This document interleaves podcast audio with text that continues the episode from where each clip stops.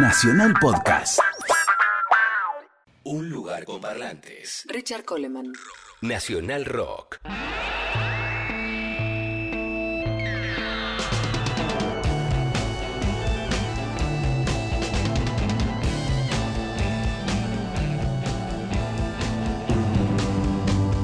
Emily tries but misunderstands.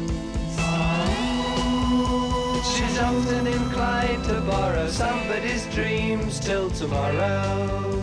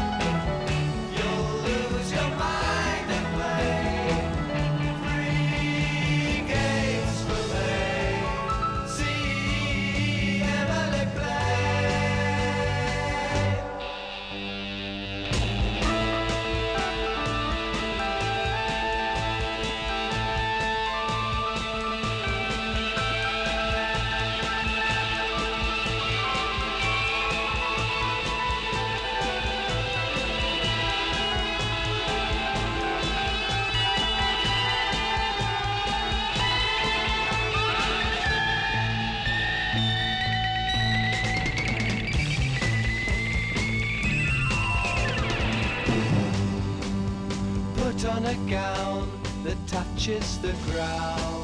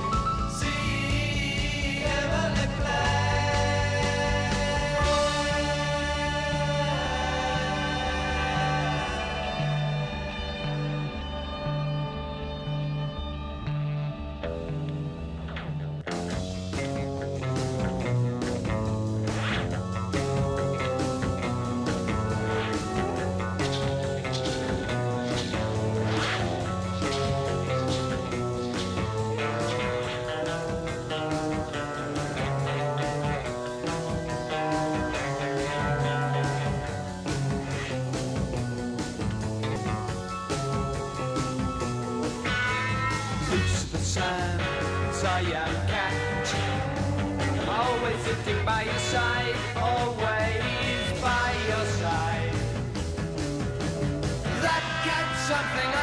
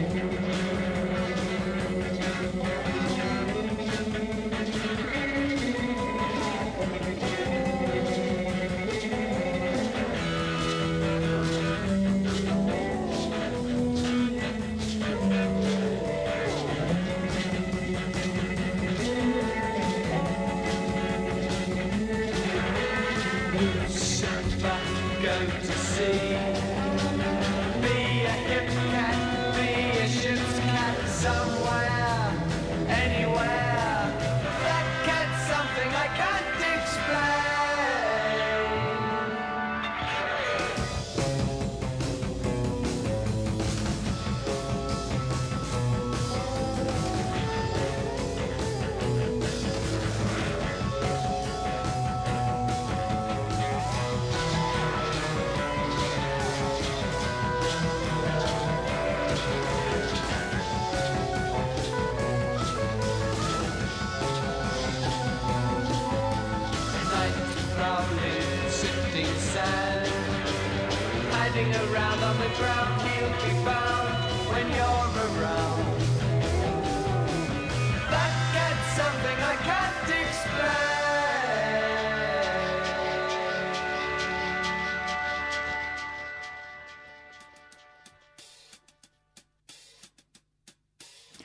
Durante bastante tiempo fui uno de los que creía que el tipo se llamaba Pink. Pink Floyd. Wish You Were Here fue el primer disco de Floyd que tuve a los 13 años, mientras se iba conformando mi colección de rock o progresiva, como le decíamos, junto con Focus, con Mother Focus, eh, Quemar de Deep Purple, La máquina de ser pájaros y Durazno sangrando de Invisible. Esos fueron algunos de los discos que prácticamente memoricé de tanto escucharlos. Lo maravilloso de escuchar Pink Floyd era, además de sus sintetizadores y la guitarra de Gilmour, que venía del espacio, era la película que se armaba con los sonidos extra musicales que formaban parte de las introducciones o transiciones entre los temas propiamente dichos. La experiencia de escuchar Floyd a oscuras era fundamental. Nada podía saber yo de la psicodelia por ese entonces. De a poco fui leyendo y se fue armando un concepto alre- alrededor de eso, pero bueno, ya llegaría el momento. Mientras tanto, se anunciaba la salida con mucha expectativa del álbum siguiente a Wish You Were Here. Se llamaría Animals. Y entre otras cosas pasaba algo con un chancho volador y un nuevo aparato llamado vocoder con el cual hacían cantar a los perros, o algo así. Parece que trajeron varios de esos en los 90 para Argentina y se los van pasando generación tras generación. Animals pasó a ser el disco que escuché con más intensidad por esos años. La calidad del audio era y sigue siendo increíble, y aunque las canciones no son tan buenas, tiene solo cuatro temas, el viaje del disco es espectacular. Luego salió The Wall, que tuvo muchos detractores fundamentalistas que lo rechazaron por comercial. Pink Floyd se vendió, decían. Es música disco.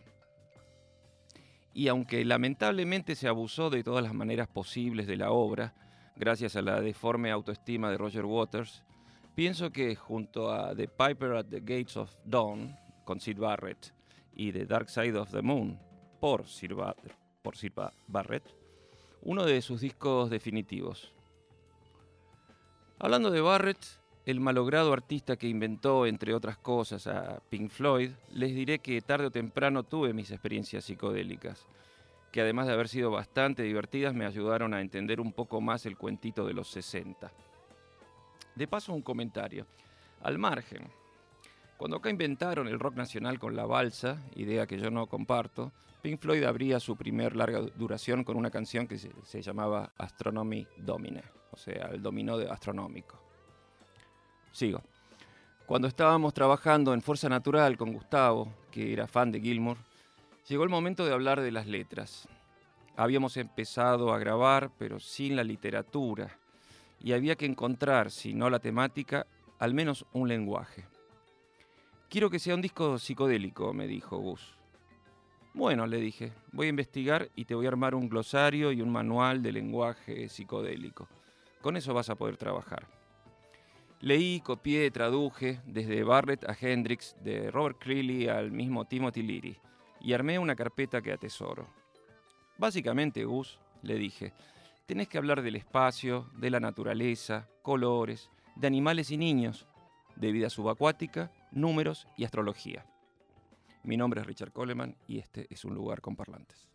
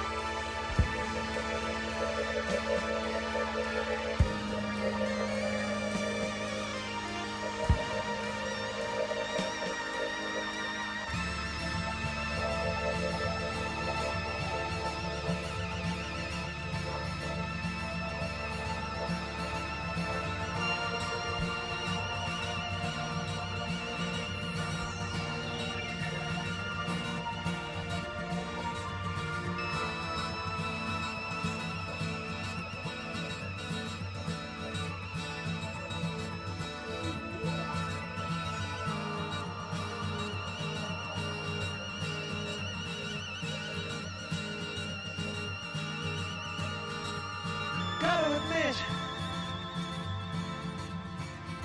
that I'm a little bit confused. Sometimes it seems to me as if I'm just being used. Gotta stay awake, gotta try and shake off this creep.